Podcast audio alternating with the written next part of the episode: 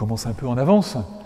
Euh, donc ce soir, euh, la question qui va nous occuper, comme euh, cela est annoncé, comme vous le savez déjà, c'est la question de savoir pourquoi agir, pourquoi bien agir ne s'improvise pas. Et cette question nous fait découvrir ce qu'on appelle la vertu de prudence.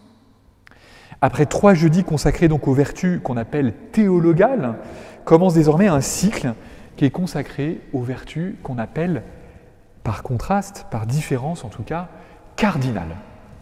Pourquoi sont-elles dites cardinales? Alors cela n'a pas grand-chose à voir avec les cardinaux qui élisent le pape, mais cela plutôt à voir avec l'étymologie, qui explique d'ailleurs aussi que les cardinaux qui élisent le pape s'appellent cardinaux. Le terme français cardinal dérive en effet d'un mot latin qui, qui signifie un gond, une charnière, c'est-à-dire ce sur quoi en même temps repose et pivote et tourne une porte. Et donc les quatre vertus cardinales que sont la prudence, la justice, le courage, la tempérance, et ça annonce déjà le, programme euh, des jeudis euh, suivants, eh bien ces quatre vertus cardinales sont appelées ainsi car elles sont comme euh, quatre gonds sur lesquels repose et s'ouvre en même temps la porte qui ouvre sur toute la vie morale.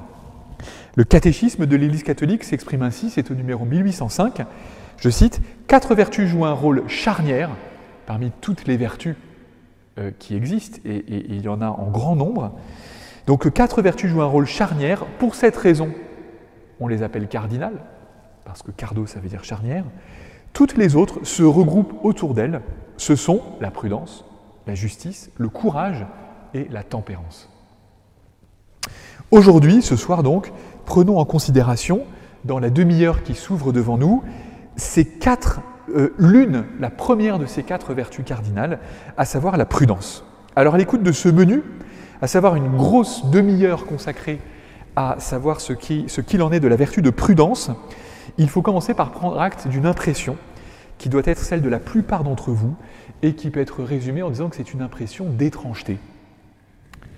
D'abord, on peut imaginer que la plupart d'entre vous savez déjà que la justice, le courage, la modération, la sobriété ou la tempérance, c'est la même chose, étaient des vertus importantes, essentielles, fondamentales, cardinales donc. Mais elles ne connaissaient pas forcément l'existence d'une vertu qui répond au nom de prudence et qui est pourtant assez fondamentale, comme on va le voir, pour être inscrite parmi les quatre vertus cardinales. Ensuite, la deuxième difficulté en lien avec la première, c'est qu'il est probable que l'immense majorité entende par prudence quelque chose de substantiellement différent de ce que l'Église entend sous ce terme. Et c'est ce point qu'il est impératif de clarifier avant d'en dire quoi que ce soit, car sinon, comme dans beaucoup d'autres occasions, nous allons nous retrouver dans un dialogue de sourds. L'Église utilise un terme qui fait partie de son lexique et elle l'emploie, mais parfois nous oublions euh, dans l'Église euh, que euh, ceux à qui l'Église s'adresse ne savent absolument pas de quoi il est question sous ce terme, parce qu'aucun accord ne s'est fait au préalable sur la définition de ce terme. C'est par exemple le cas avec un, autre terme du vocabulaire moral de l'Église, qui est le terme de chasteté. C'est sûr que si on commence un topo sur la chasteté euh, en ayant l'esprit que tout le monde sait à peu près de quoi il retourne, eh bien on fait fausse route. Parce que il faut dissiper au préalable un malentendu qui vient du fait que l'immense majorité des personnes, quand elles connaissent le terme, hein, dans l'hypothèse où le terme est connu, entendent par là le fait, par exemple, de s'abstenir de relations sexuelles, ce qui est en réalité la continence et non la chasteté. Et du coup, on ne sait pas, on ne s'est pas mis d'accord sur ce dont on va parler. Donc il est impératif de dissiper ce malentendu, et ceci joue à plein avec le terme de prudence. En effet, quand l'on entend ce mot aujourd'hui, quelle définition lui donne-t-on spontanément? La prudence, aujourd'hui, désigne pour la plupart d'entre nous l'attitude de celui qui est précautionneux, de celui qui fait attention à ne pas prendre de risques inutiles, voire qui ne prend pas de risques du tout. Par exemple, dans le contexte actuel de la crise sanitaire, sera unanimement considéré comme prudent celui qui veillera à agir d'une manière telle qu'il se protégera du mieux possible de la contamination par le coronavirus et qu'il protégera du mieux possible les autres de euh, la contamination. Être prudent, c'est être dans le risque zéro. Être prudent, c'est prendre le maximum de précautions. Être prudent, pourrait-on dire, euh, c'est accorder toute son attention, pourrait-on dire, à faire attention. C'est-à-dire avoir toute notre vigilance absorbée par la lecture de tous les signaux de warning que l'on peut recevoir. Et prudent, celui dont toute l'attention est occupée à faire attention. Une des manières du reste en anglais de, faire passer un message invitant quelqu'un à la prudence, c'est le terme caution, qui a donné justement, enfin, qui est lié à la précaution, être précautionneux.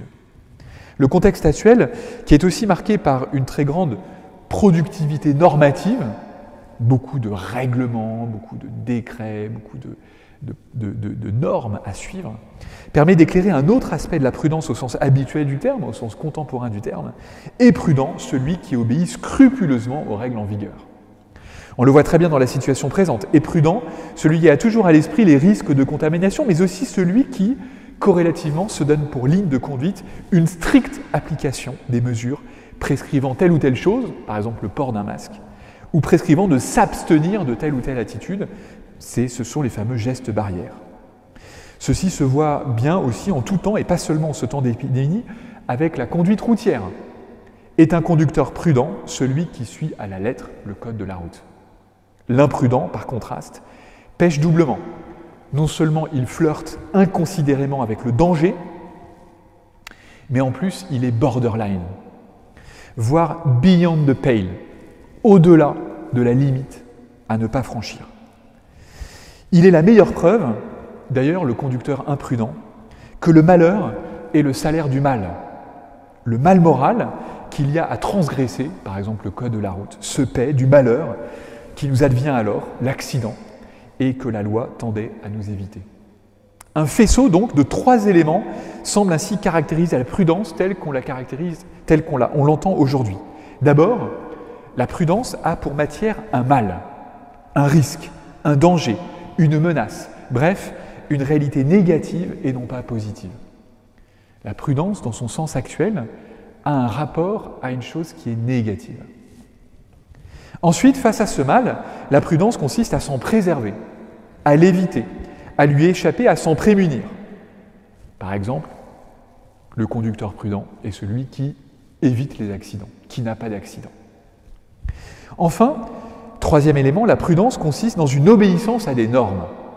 Et prudent, celui qui ne contourne pas mais qui applique les règles. Ceci se voit de manière très forte en rapport avec le fameux principe de précaution, si puissamment actif dans le contexte sanitaire et réglementaire actuel, et dont vous savez sans doute qu'il a été introduit dans notre bloc de constitutionnalité en 2004, avec son ajout dans la charte de l'environnement, le principe de précaution étant explicitement mentionné à l'article 5 de cette charte qui fait partie euh, des textes qui ont le plus de valeur dans notre ordre juridique. La notion même de principe de précaution semble même résumer à elle seule tout le sens actuel du terme de prudence, à savoir les trois éléments prédéfinis. D'abord, il s'agit de prendre ses précautions, c'est-à-dire d'envisager un dommage possible. Ensuite, la bonne attitude vis-à-vis de ce dommage possible, c'est précisément eh le fait de s'en préserver, donc le fait d'être précautionneux. Enfin, la meilleure manière de l'être, c'est d'appliquer un principe. Précisément le principe de précaution. Être précautionneux par principe, eh c'est appliquer un principe, le principe de précaution. Or donc, entrer dans la compréhension de ce que l'Église entend, elle, par la vertu de prudence, et non pas simplement l'Église, mais toute la tradition philosophique, en particulier grecque, romaine, et surtout cet auteur euh, fondamental pour éclairer la vertu de prudence, qui est le philosophe Aristote, cela demande de se défaire de ce sens actuel du terme, qui n'est pas un accès à ce qu'est la vertu de prudence, mais qui est bien plutôt un obstacle. Il ne s'agit pas de dire que le sens actuel de la prudence, comme mise en œuvre du principe de précaution, n'aurait pas de légitimité.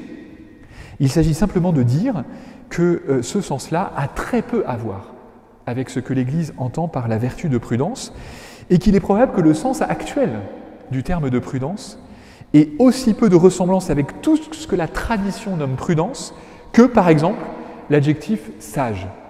Cet adjectif, sage, aujourd'hui, sert désigner par exemple un enfant qui est bien discipliné. On va dire, bah, c'est un enfant qui est sage.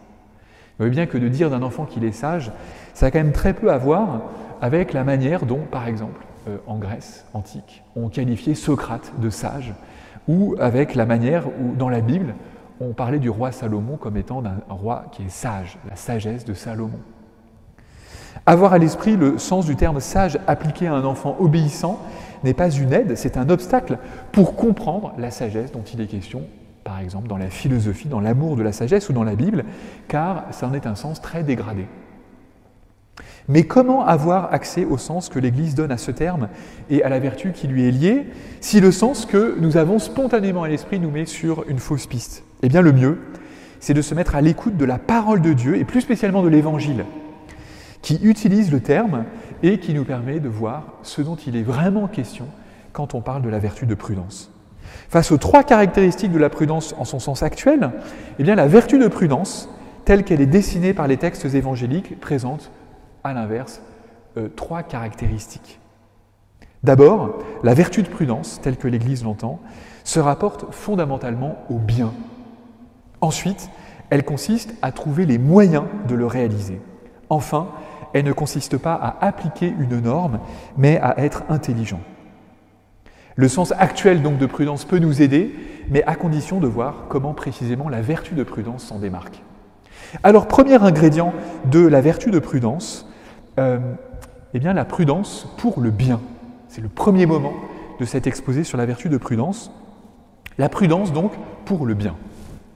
Nous l'avons dit, hein, parmi les caractéristiques essentielles de la prudence telle qu'elle est communément comprise aujourd'hui, il y a le fait qu'elle se rapporte à des maux, à des menaces, à des dangers, à des dommages possibles. Si le prudent est celui qui fait attention, son attention est de toute manière focalisée sur des maux présents ou possibles. Au sens de la vertu de prudence, cette fois-ci. Par contraste, la prudence, comme toute vertu du reste, est fondamentalement orientée vers le bien à faire et non vers le mal à éviter. Elle ne se réduit pas à une attention envers des mots, mais elle est essentiellement l'expression d'une intention du bien. Et vous voyez que c'est quand même très différent.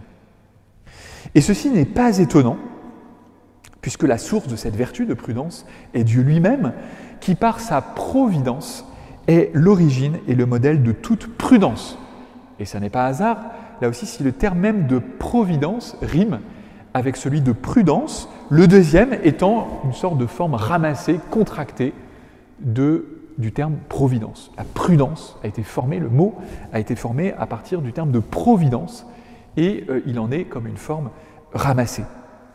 La racine de la vertu humaine de prudence est donc la providence divine, laquelle est caractérisée ainsi par le catéchisme de l'Église catholique, cette fois-ci numéro 302, en lien avec la contemplation du fait que Dieu soit créateur, que fait qu'il soit créateur, provident, ça, ça, forme un tandem. Je cite le catéchisme au numéro 302. La création a sa bonté et sa perfection propre, c'est ce qui ressort du texte de la Genèse, hein, et Dieu vit que cela était bon.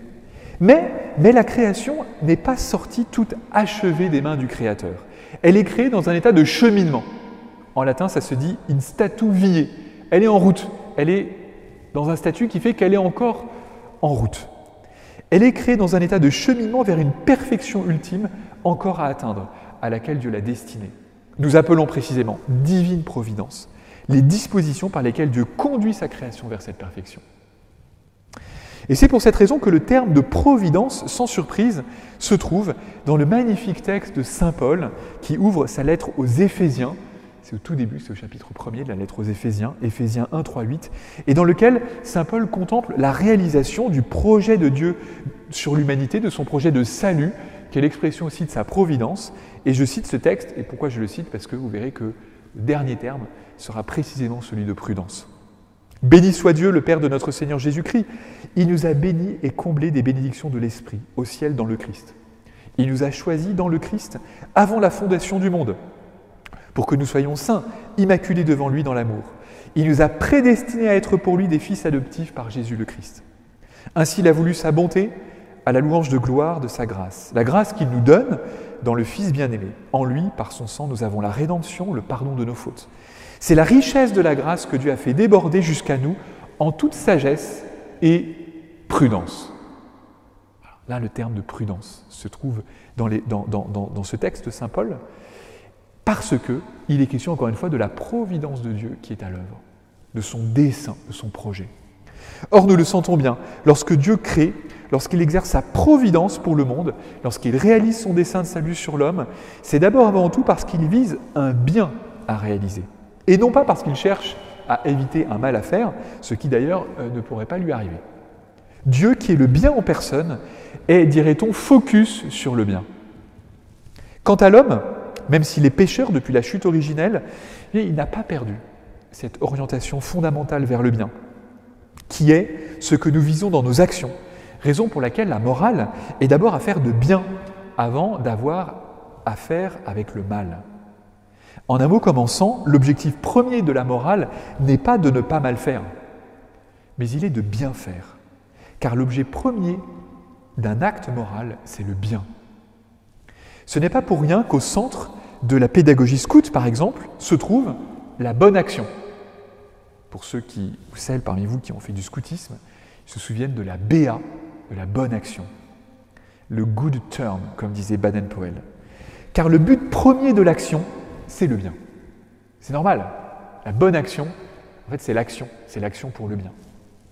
Certes, cela ne veut pas dire que la vertu de prudence n'a pas aussi pour composant de nous préserver du danger comme le rappelle le passage bien connu de l'évangile de Saint Matthieu qui conclut le sermon sur la montagne, Matthieu 7, 24, 27, je cite, Celui qui entend les paroles que je dis là et les met en pratique est comparable à un homme prudent qui a construit sa maison sur le roc. La pluie est tombée, les torrents ont dévalé, les vents ont soufflé et se sont abattus sur cette maison. La maison ne s'est pas écroulée car elle était fondée sur le roc. Et celui qui entend de moi ces paroles sans les mettre en pratique est comparable à un homme insensé qui a construit sa maison sur le sable. La pluie est tombée, les torrents ont dévalé, les vents ont soufflé, ils sont venus battre cette maison, la maison s'est écroulée et son écroulement a été complet. Ici, l'on voit bien que Jésus qualifie cet homme de prudent parce qu'il a su faire ce qu'il fallait pour que sa maison ne s'écroule pas en cas de catastrophe climatique. Mais cela ne saurait résumer le sens de la prudence si la prudence a pour effet de nous garder du mal, elle a pour objet de garder notre esprit tendu vers le bien à réaliser. À ce propos, le catéchisme de l'Église catholique, au numéro 1806, euh, qui est consacré à la vertu de prudence, je vous à le, à le lire après, le catéchisme de l'Église catholique, donc au numéro 1806, prend soin de préciser le sens du terme de prudence en écrivant Elle ne se confond ni avec la timidité ni avec la peur. Le moteur de l'agir de l'homme ne saurait être la crainte de mal faire, mais il ne peut être que l'aspiration à faire de belles choses. Et c'est ce qu'exprime la vertu de prudence. C'est la raison pour laquelle l'Église euh, valorise tant cette vertu, parce que la morale qui est la sienne est d'abord une morale consistant, mais en fait comme toute morale, consistant d'abord à savoir comment bien agir plutôt qu'à euh, savoir comment éviter de mal agir. Une fois que l'on a mis en contraste ce sens actuel de la prudence, qui, vous en souvenez, est plus attentive au mal à éviter qu'au bien à réaliser, avec le sens authentique de la vertu de prudence, qui est d'être en vue du bien, il faut se demander qu'est-ce que cela change comme attitude de la part de l'homme et en quoi cela nous, nous permet-il d'entrer plus avant dans la compréhension de la vertu de prudence? C'est le deuxième moment de ce petit exposé, après le premier, euh, qui cherchait à, rappeler que la vertu de prudence était tendue, était orientée vers le bien, eh le deuxième moment consistera à voir que bien agir ne s'improvise pas. Deuxième moment donc, bien agir ne s'improvise pas. Nous l'avions vu dans notre introduction, le deuxième des trois éléments qui caractérisent la prudence telle qu'on l'entend aujourd'hui, puisque le premier, nous venons de le rappeler, est un rapport au mal plutôt qu'au bien, et que la prudence consiste surtout, puisqu'elle a d'abord rapport au mal plutôt qu'au bien, en une attitude de retenue, en une attitude d'abstention. Et comment serait-il autrement? Devant une réalité négative, la meilleure attitude n'est-elle pas de s'en prémunir?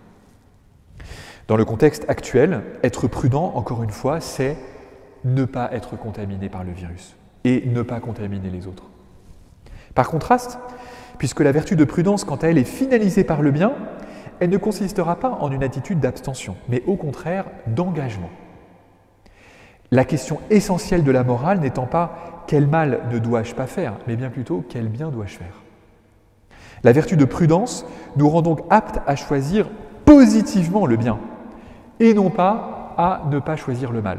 C'est un opting in et non pas un opting out.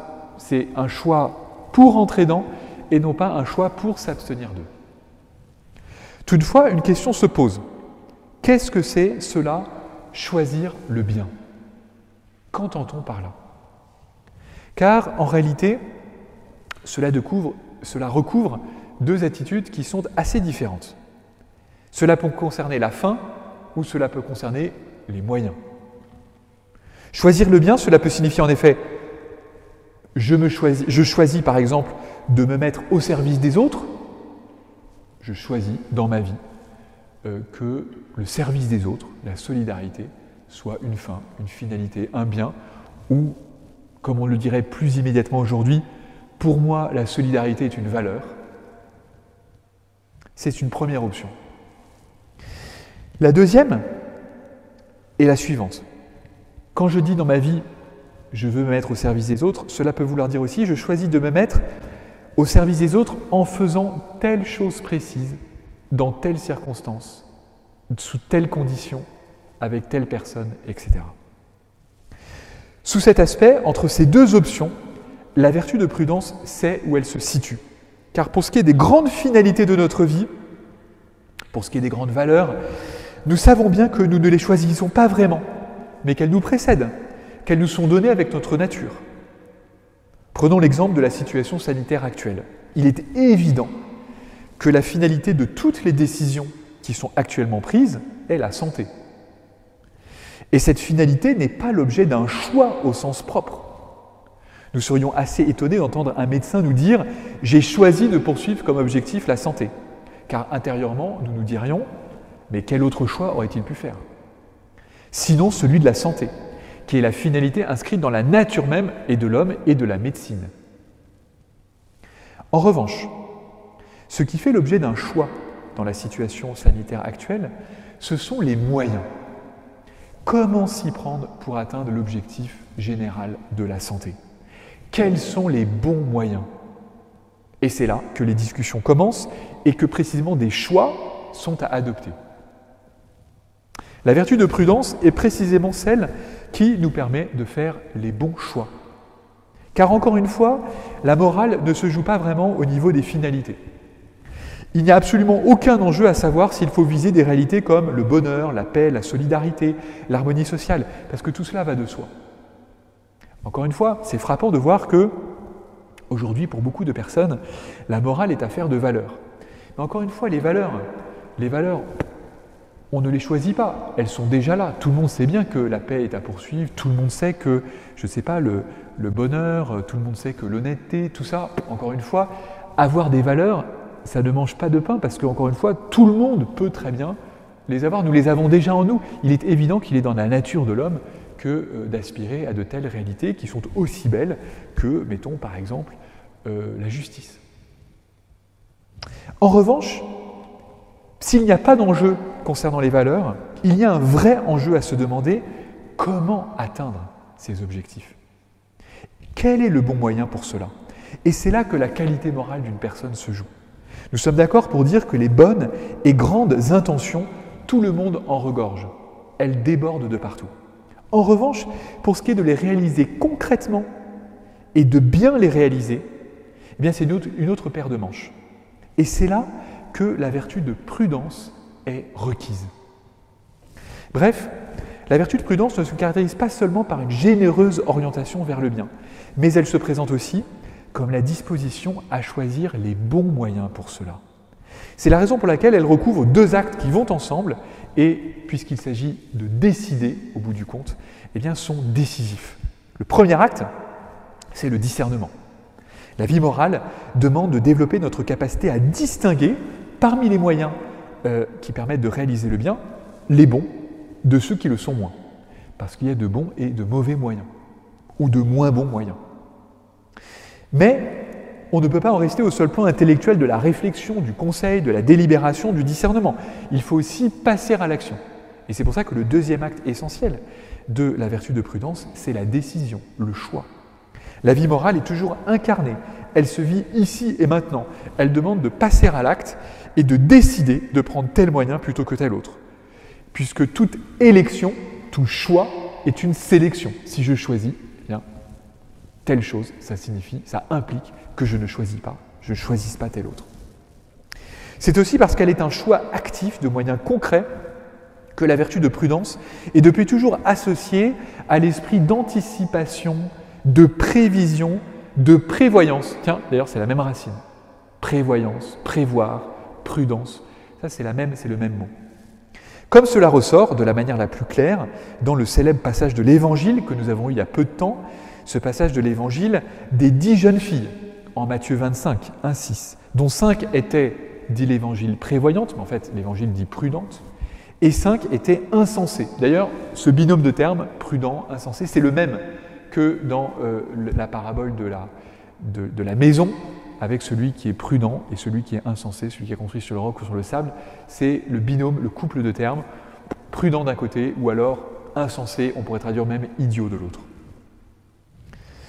Je cite Saint Matthieu 25, 1, 6. Alors le royaume des cieux sera comparable à dix jeunes filles, invitées à des noces, qui prirent leur lampe pour sortir à la rencontre de l'époux.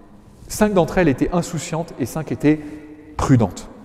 Les insouciantes avaient pris leur lampe sans emporter d'huile, tandis que les prudentes avaient pris avec leur lampe des flacons d'huile.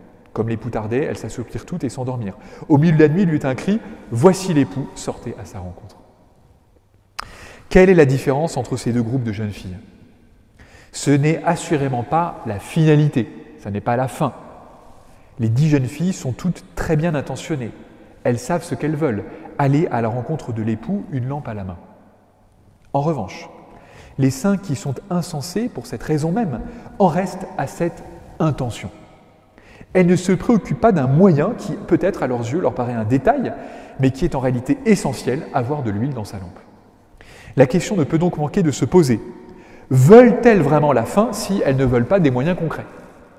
Leur imprévoyance est donc le signe de leur imprudence, faite à la fois d'absence de discernement et aussi d'indécision. Ce n'est pas tant qu'elles ne savent pas ce qu'elles veulent, mais c'est plutôt qu'elles ne veulent pas vraiment ce qu'elles veulent. Il est à noter que dans l'Évangile, une dimension essentielle de la vertu de prudence est mise en évidence, souvent oubliée dans notre mentalité actuelle, spontanément individualiste. C'est que la vertu de prudence ne concerne pas simplement notre propre vie, mais elle concerne aussi la vie d'autrui. Et cela apparaît euh, en toute lumière dans la parabole de l'intendant fidèle, en Matthieu 24, 45, 51, je cite. Que dire du serviteur fidèle et prudent, à qui le maître a confié la charge des gens de sa maison pour leur donner la nourriture en temps voulu Heureux ce serviteur que son maître, en arrivant, trouvera en train d'agir ainsi. Amen, je vous le déclare, il établira sur tous ses biens. Ici, cet intendant est qualifié de prudent par Jésus car il a bien agi. Il a pris les bons moyens pour réaliser la mission qui est la sienne, qui est de s'occuper des serviteurs qui est d'être une providence pour les autres à l'image de Dieu, ce qui implique de pourvoir à leurs besoins. Être prudent, prévoir, pourvoir, pourvoir, c'est la même racine. C'est à chaque fois la même étymologie qui signifie l'attitude de celui qui, au lieu de planer au-dessus du réel, en se contentant de belles aspirations ou de grandes valeurs, eh bien, a le sens des besoins concrets de l'action et de l'action commune, de l'action collective. Ce n'est pas pour rien que dans l'ordre du gouvernement des communautés s'est imposé l'adage gouverner, c'est prévoir. Car la vertu de prudence, c'est la vertu du gouvernant, qu'il s'agisse du gouvernement de la vie d'autrui ou du gouvernement de sa propre vie. Le bon gouvernant commence par être un bon prévoyant. C'est celui qui fait en sorte de ne pas être pris au dépourvu, et pour cela qui fait des choix stratégiques en amont, lui permettant sur le moment de faire face, même et surtout en cas d'imprévu. Car la meilleure manière de s'en sortir dans l'imprévu n'est pas d'agir à l'improviste, mais à l'inverse, de pouvoir s'appuyer sur, tout ce qu'il était possible de prévoir et qui, sur euh, le moment, peut être activé. Voilà donc pour cette deuxième caractéristique de la vertu de prudence, être proactif dans le choix des moyens qui nous permettent de réaliser la finalité que l'on poursuit, sans quoi cette finalité reste un vœu pieux. Passons maintenant à la troisième et dernière note qui permet de constituer cet accord de trois notes qu'est la vertu de prudence. Troisième moment donc, et dernier, être prudent, ça n'est pas simplement appliquer des lois, C'est faire preuve d'intelligence des situations. Nous l'avions dit en introduction à ce topo, de nos jours, est unanimement considéré comme prudent celui qui se distingue par la rigueur avec laquelle il applique les lois. Rigueur d'application qui est le gage de sa sécurité. Si je mets en œuvre les normes qui ont été du reste édictées précisément à cette fin, je ne cours aucun risque. La question est de savoir, peut-on s'en tenir à cela pour comprendre ce qu'est l'action humaine? Loin de nous ici l'intention de prôner une forme de recul critique, de, principe systématique à l'égard de la loi en général, de quel type qu'elle soit, recul critique et systématique qui relève souvent de la crise d'adolescence qui n'est pas encore passée. D'autant que dans la plus pure tradition de la vertu de prudence, la loi joue un rôle important, ne serait-ce parce que relève de la vertu de prudence le fait de savoir faire de bonnes lois, de savoir écrire de bonnes lois, ce qui est un exercice redoutable. Mais force est de reconnaître que la bonne action ne peut se réduire à être le résultat d'une application mécanique d'une loi, même bonne, car ce n'est pas ainsi que se présente le domaine de l'action.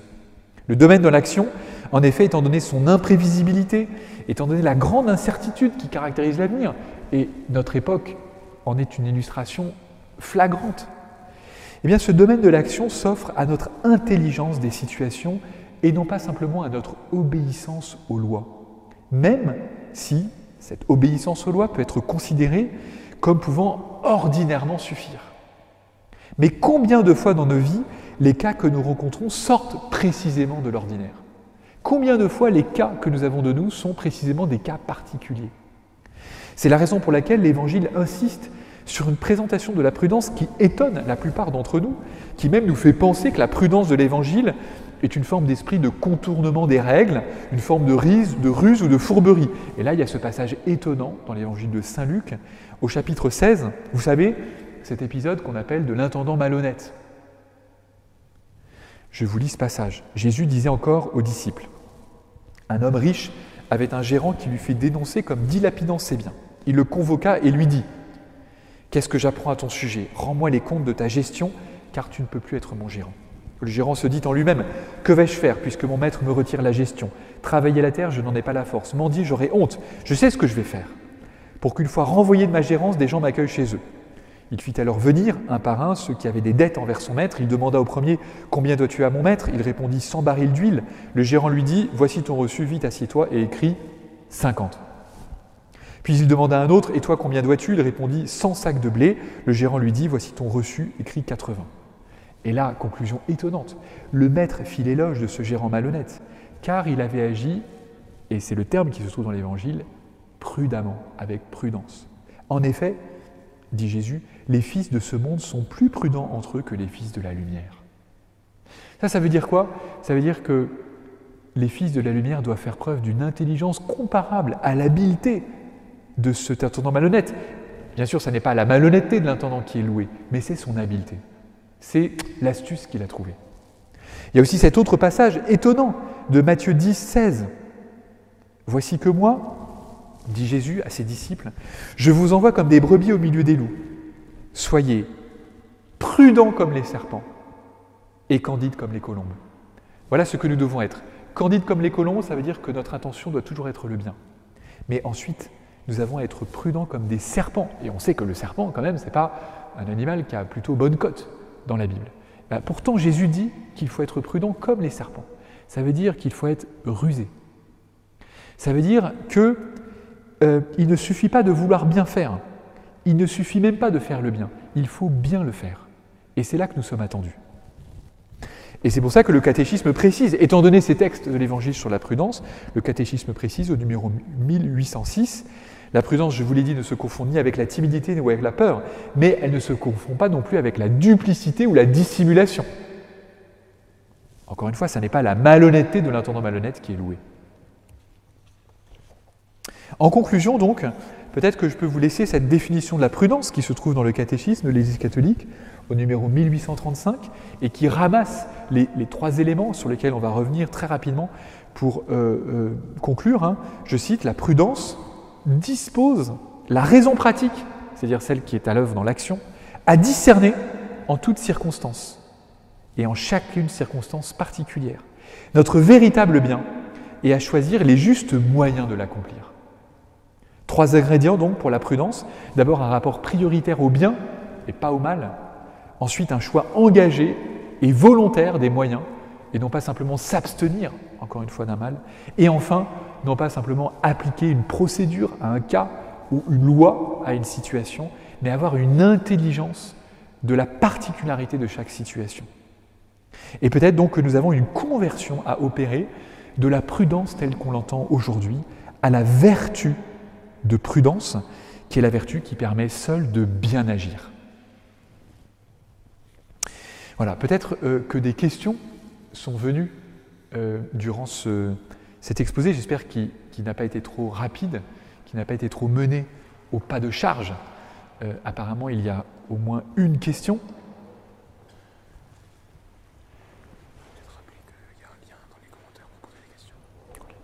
Il existe un lien d'ailleurs hein, dans, les, commentaires pour pouvoir poser euh, euh, les questions. Hein. la question en tout cas qui est posée est la suivante. Hein. Quel intérêt de la vertu de prudence quand on est chrétien et quand on a donc l'assistance de l'Esprit Saint bien plus efficace? C'est une très bonne question parce que euh, effectivement on pourrait se dire mais euh, finalement puisqu'un chrétien euh, a l'Esprit Saint, il a donc la grâce, il a les dons du Saint-Esprit, les sept dons du Saint-Esprit, dont le don de conseil, il, est équipé, on peut dire qu'il reçoit tout de Dieu, alors quel intérêt à, à, avoir cette vertu de prudence qui est une vertu encore une fois humaine, qui est une vertu cardinale, c'est-à-dire une vertu qui, qui, qui s'acquiert à partir de ressources qui sont les ressources de l'homme, son intelligence, sa volonté, mais aussi, euh, ses, passions. Euh, alors certes, euh, ces vertus-là cardinales sont, sont, irriguées par la grâce, mais c'est vrai que en tant que telle, la vertu de prudence est plutôt une vertu qui met en œuvre des qualités humaines. Et donc on peut se dire, quand on a le plus, pourquoi est-ce qu'on a besoin du moins? Eh bien, la réponse à cette question tient en fait à un principe théologique de base. C'est que, de même, si vous voulez, que, par exemple, le fait que le Christ ait une nature divine, eh bien, n'empêche pas le fait qu'il ait aussi une nature humaine, et que, et que euh, il est pleinement Dieu, mais il est aussi pleinement homme. Et bien de même, le fait que nous recevions l'assistance de l'Esprit Saint ne supprime pas, mais au contraire euh, décuple et même requiert aussi en amont le fait que, au simple point de vue humain, euh, nous ayons euh, besoin de cette vertu de prudence. Parce qu'encore une fois, quand Dieu nous donne son Esprit Saint, euh, il ne nous donne pas pour nous dispenser de développer le potentiel que lui-même a mis en nous. Parce qu'il nous a créés avec une capacité d'intelligence de l'action, et il ne souhaite pas du tout que ce qu'il nous donne par sa grâce se substitue à ce qu'il nous a au préalable donné par sa création. Et donc, il y a un principe théologique fondamental qui est que la grâce ne supprime pas la nature. La grâce ne rend pas la, nature superflue, l'Esprit Saint ne rend pas la prudence inutile, la grâce ne supprime pas la nature, mais au contraire, elle la perfectionne. Donc avec l'Esprit Saint, c'est pas que la vertu de prudence devient inutile, c'est qu'au contraire, elle devient encore plus parfaite, encore plus achevée. Et donc derrière, c'est une question de dignité de la personne humaine. Encore une fois, quand Dieu nous donne euh, sa grâce, euh, il ne nous la donne pas euh, pour que notre humanité ne soit, reste non déployée, reste en jachère ou reste à l'état juste de potentiel. Il, nous la donne précisément pour que notre nature se développe et, s'accomplisse. Et donc, ce serait une vision, si vous voulez, d'un Dieu qui serait incohérent que celle de dire que, que euh, eh son Esprit Saint rendrait inutile le travail. D'ailleurs, le travail de la vertu de prudence. D'ailleurs, cette question pourrait d'ailleurs euh, concerner toutes les, toutes les autres vertus cardinales. Après tout, euh, puisque Dieu nous donne sa grâce, pourquoi avoir besoin d'être juste? Puisqu'on a la charité. Ben non, en fait, la charité ne dispense pas de la justice, parce que le niveau du dessus ne dispense pas du niveau du dessous, de même que, euh, eh bien, je sais pas, le, dans une maison, eh bien, le fait qu'il y ait des étages au-dessus présuppose le fait qu'il y ait des étages en dessous. alors, ne pas respecter les règles imposées par l'État ce week-end, dans les églises, est-ce un manque de prudence? Alors, du point de vue de la prudence au sens actuel, effectivement, c'est considéré comme un manque de prudence, ou plutôt comme un manque de précaution. Mais du point de vue de la vertu de prudence, c'est ça qui est très intéressant, c'est pour ça que c'est quand même assez compliqué que le même terme puisse désigner deux choses différentes. La vertu de prudence, en tout cas, en soi, indépendamment de, la situation dont, concrète à laquelle la question fait allusion, la vertu de prudence peut parfois nous amener à prendre des risques vis-à-vis de la loi existante. Par exemple, c'est sûr que par exemple la figure d'Antigone, qu'évoque Sophocle dans la pièce éponyme, dans la pièce du même nom, la, figure d'Antigone, donc qui résiste à un ordre injuste, euh, du point de vue de la prudence au sens actuel, bah, elle manque de prudence parce que en, désobéissant à un ordre, légal, euh, elle encourt le risque euh, du châtiment. Donc elle n'est pas prudente au sens de. Mais au sens de la vertu de prudence, ça peut être l'effet d'une vertu de prudence que, dans certaines situations, étant donné tout un tas de paramètres, on estime que l'intelligence de la situation requiert de euh, ne pas euh, obéir euh, à. Je prends un autre exemple que celui des églises, mais prenez le cas de la situation sanitaire. Imaginez, je suis dans la rue, depuis quelques jours, je me demande si j'ai pas quelques symptômes. Bon, je ne suis pas encore fait tester, mais je vais y aller. D'ailleurs, je me rends à l'endroit où je vais pouvoir faire un test. Et bon, en attendant, j'applique les règles. Voilà, je suis, bien à un kilomètre. C'est bon, j'ai mon masque, etc. Imaginez que dans cette situation, euh, je vois une personne âgée qui euh, tombe par terre et euh, qui se fait mal, qui il n'y a personne, je suis le seul, et, et donc, et donc cette personne est vraiment dans le besoin. D'ailleurs, sa situation peut être ou même plus qu'une personne âgée qui tombe par terre parce que c'est une chute, mais une personne âgée qui a un malaise et même qui requiert, il se trouve que moi en plus j'ai les premiers secours, et donc qui requiert que, par exemple, je, je, fasse sur elle des, gestes de, euh, premier secours pour la réanimer, pour lui faire un massage cardiaque, un bouche à bouche, que sais-je. C'est clair que du point de vue sanitaire, en un sens, eh bien, si je fais ça, je ne respecte pas les règles sanitaires.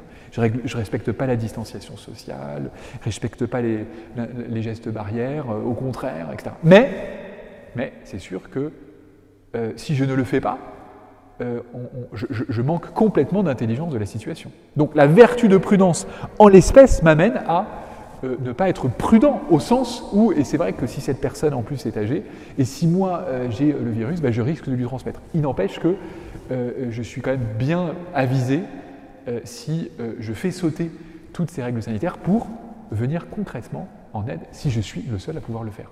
Et donc la vertu de prudence peut parfois nous amener effectivement, à ne pas respecter certaines règles, mais en vue d'un bien supérieur, lequel ne se déduit pas comme ça euh, de la règle, mais euh, se déduit de la confrontation entre mon intelligence et le réel. Je ne crois pas qu'il y ait d'autres questions. Ah, si, si, pardon, il y avait d'autres questions.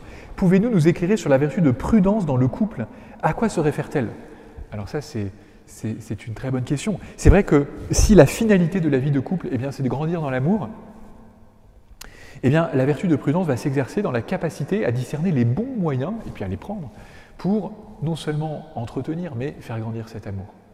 Et donc, euh, être prudent, euh, exercer la vertu de prudence dans le cadre de la vie de couple, et, aussi dans la vie de famille en général, ce sera avoir cette intelligence euh, consistant à, à choisir les, bonnes choses qui vont permettre euh, de faire grandir cet émoi. Parce que parfois l'expérience aussi nous montre que on est bien intentionné, on veut faire quelque chose pour faire plaisir, mais patatras, on se plante. Et d'ailleurs, euh, et d'ailleurs, ben, euh, on peut se le reprocher à soi-même parce qu'on aurait dû savoir que ben, l'autre, ce qui lui fait plaisir, c'est pas ce qui nous nous fait plaisir, et on pensait que ce qui nous faisait plaisir lui faisait aussi plaisir, et donc on s'est dit, ben voilà, je vais faire ça ou, ou je vais, je vais choisir tel moyen, alors qu'en fait l'autre ça l'irrite au possible. Et donc, euh, là aussi, l'amour demande d'être intelligent. Moi, je suis frappé de voir à quel point euh, l'amour est présenté comme une réalité qui se passe de réflexion.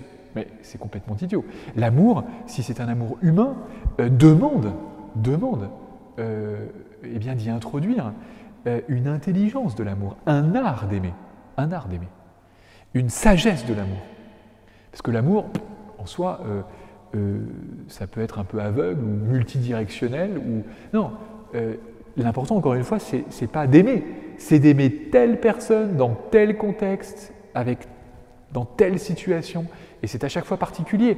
Et, chaque couple est unique. Et donc, ce qui va, dans un cas, euh, servir l'amour, dans un autre cas, va tuer l'amour. Et donc, ça va demander de. Bon, même s'il y a quand même des recettes, quand même des recettes, enfin des recettes, quand même des grandes lignes. C'est sûr qu'il y a des choses qui, globalement vont servir l'amour. Mais, ça ne suffit pas dans le détail, d'où l'importance de connaître l'autre, de se connaître soi-même et d'entrer encore une fois dans, dans le détail. Et, alors même qu'encore une fois, nous, on pourrait être tentés euh, de euh, s'en tenir à l'amour en général. Mais l'amour en général, ça ne nous guide pas pour savoir comment aimer, comment bien aimer dans cette circonstance. Le bon moyen est-il à choisir ou à trouver? Comme s'il y en avait un de toute évidence meilleur que les autres. Non, le bon moyen, est à trouver pour être choisi. C'est-à-dire qu'il est à discerner, il est à. D'où, l'idée de, classique, hein, très ancienne, de, de, la délibération, qui est toute la discussion, qui n'est pas le brainstorming. Le brainstorming, c'est ah, on discute comme ça, on, on, échange des idées. Non, la délibération, c'est le fait de, se creuser la tête, de se prendre la tête, comme le penseur voilà, qui se prend la tête en vue de décider. Et donc, le bon moyen euh, est à chercher pour être à trouver et enfin pour être à choisir. Donc ce n'est pas qu'il est à choisir ou à trouver, c'est qu'il est à trouver pour pouvoir être choisi. Parce qu'effectivement, il, il, y a rarement d'évidence du bon moyen. C'est assez rare. C'est assez rare que, la bonne manière de faire le bien tombe sous le sens. En général, elle demande un petit peu de, de, elle demande de scruter un peu, elle demande de chercher. Et, d'ailleurs, encore une fois, ça honore euh, euh, l'intelligence que Dieu nous a donnée par, euh, par création. Charité bien ordonnée commence par soi-même. Comment concilier le proverbe avec la prudence chrétienne assez audacieuse? C'est vrai. Euh, bah, comment le concilier euh, Encore une fois, charité bien ordonnée commence par soi-même. Oui et non. Enfin, c'est peut-être. je ne sais pas si c'est une vérité aussi, aussi forte que ça. Mais dans tous les cas, même, la charité comme amour de soi-même, euh, demande parfois une forme d'audace, parce qu'il n'est pas si simple de, s'aimer soi-même. Et donc, euh, euh, et puis même, on peut dire aussi que, qu'une bonne manière de s'aimer soi-même, c'est, d'aimer notre capacité à aimer les autres. Et donc, on s'aime soi-même aussi quand on a pris des risques pour aimer les autres. Et donc, l'audace entretient aussi un juste amour de soi, parce que c'est vrai qu'on se regarde mieux quand on, a vu les risques qu'on a pris pour aimer les autres, plutôt que quand on juste on, on n'a pris aucun risque pour aimer les autres. En ce sens-là, une charité qui commence par soi-même commence aussi par, par le fait de nous considérer comme étant des êtres prudents, c'est-à-dire aussi euh, choisissant des moyens parfois audacieux pour aimer les autres. Mais c'est une pluie de questions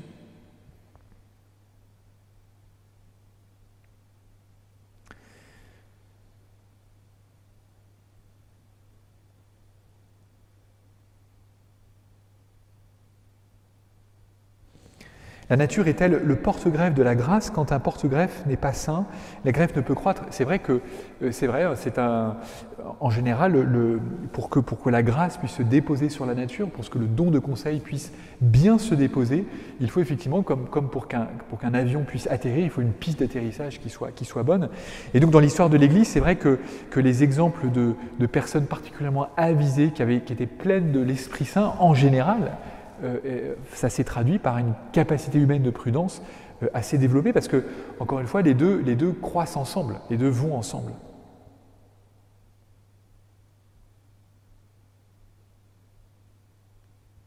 Un discernement sincère excuse-t-il un mauvais choix? Alors oui, là, on touche à la question de la conscience. C'est vrai que en soi, même si dans le fait de faire un bon choix, il y a une question de réussite, euh, parfois on peut échouer pour des raisons qui, font que notre culpabilité n'est pas engagée. C'est-à-dire que, euh, effectivement, la bonne intention ne suffit pas, mais c'est vrai qu'il que, que est des fois, où, euh, enfin des situations où euh, on peut se tromper très sincèrement et, en étant...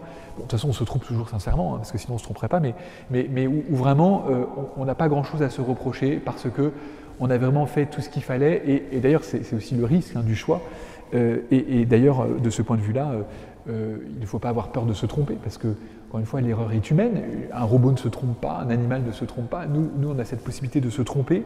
Et encore une fois, il vaut mieux se, tromper en ayant essayé de faire quelque chose plutôt que de jamais se tromper en n'ayant rien fait du tout, puisqu'il n'y a que ceux qui, qui, dans une cuisine, ne, desservent pas, qui ne cassent rien. Et donc, nous aussi, c'est vrai que parfois, nous pouvons faire de mauvais choix, mais, tant qu'on a pris le temps de réfléchir, tant qu'on avait vérifié notre intention du bien, eh bien, on, peut être euh, comment dirais-je, puis après on a toujours la possibilité de, demander aux autres de nous excuser, voire de nous pardonner, mais, quoi qu'il en soit, euh, euh, le, fait parfois de se tromper ne doit pas nous, dissuader de prendre des risques, et, c'est vrai que, là-dessus, ce qu'on pourra nous reprocher, encore une fois, c'est de ne pas avoir assez préparé en amont le terrain, exactement, vous savez, comme la parabole de celui qui veut construire une tour et qui doit d'abord s'asseoir, examiner s'il a les moyens. Donc un discernement, euh, euh, s'il est authentique, et à la fin s'il débouche sur une décision qui mène à l'échec, on ne peut pas nous reprocher euh, de, quoi que ce soit, puisque nous avons mis en œuvre les moyens pour mener ce discernement.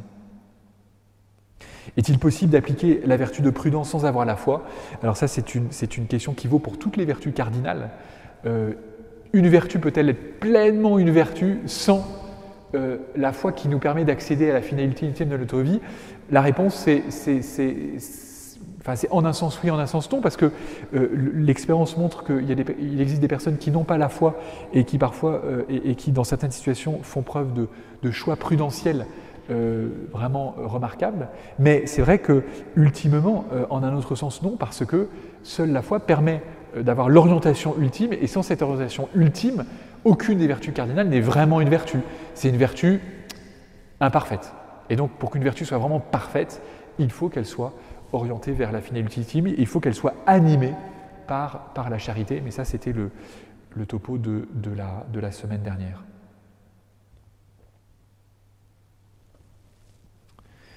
Euh, dans l'écoute de notre appel vocationnel, comment distinguer nos désirs de l'appel de Dieu? La prudence est-elle utile dans ce contexte? Et oui, et oui, très bonne question, qui permet de, voir, de faire le lien entre cette vertu de prudence dont on parle et, le discernement.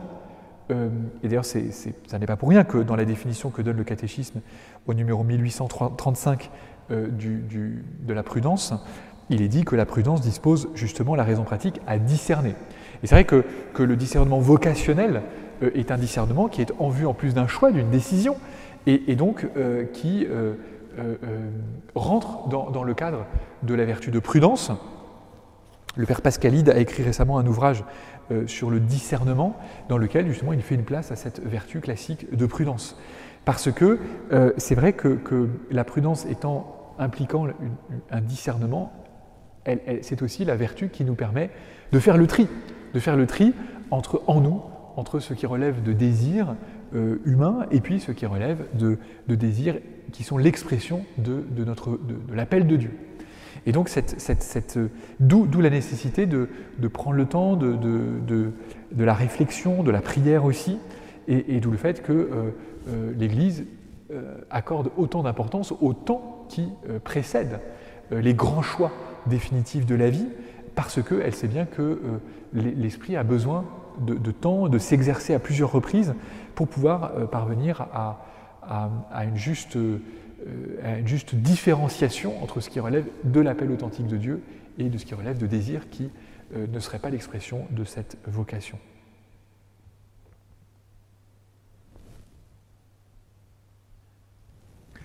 Euh, peut-être une dernière question.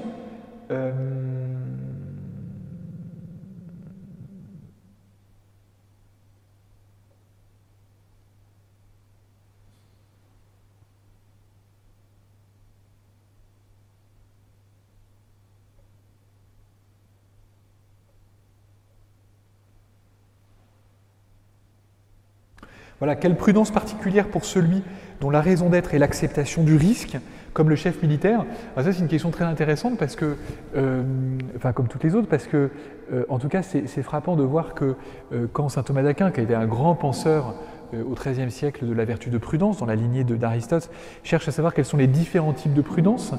Bah, il distingue par exemple la, prudence de l'homme politique, il distingue la prudence aussi de, celui qui est responsable d'une famille. Euh, et, parmi les autres prudences vraiment caractéristiques, il y a la prudence militaire. Parce que c'est vrai que euh, la guerre fait partie de, ce que les États peuvent faire. C'est un sujet extrêmement complexe, actuel. Je pense particulièrement à, la dernière encyclique du Saint-Père qui comprend des paragraphes là-dessus. Mais, c'est sûr que parmi les actes d'un gouvernant, il peut y avoir celle de, faire la guerre. Et donc, et donc ça, ça demande une, prudence toute aiguisée et qui, de la part de, de ceux qui mènent cette guerre, euh, demande une prudence toute particulière. Parce que, euh, là, euh, les, conséquences sont telles qu'il faut un exercice tout à fait aiguisé du discernement des bons moyens, des moyens proportionnés, voilà des, choses redoutables. Et donc, la prudence est, plus que jamais de mise pour quelqu'un qui, qui est un chef militaire.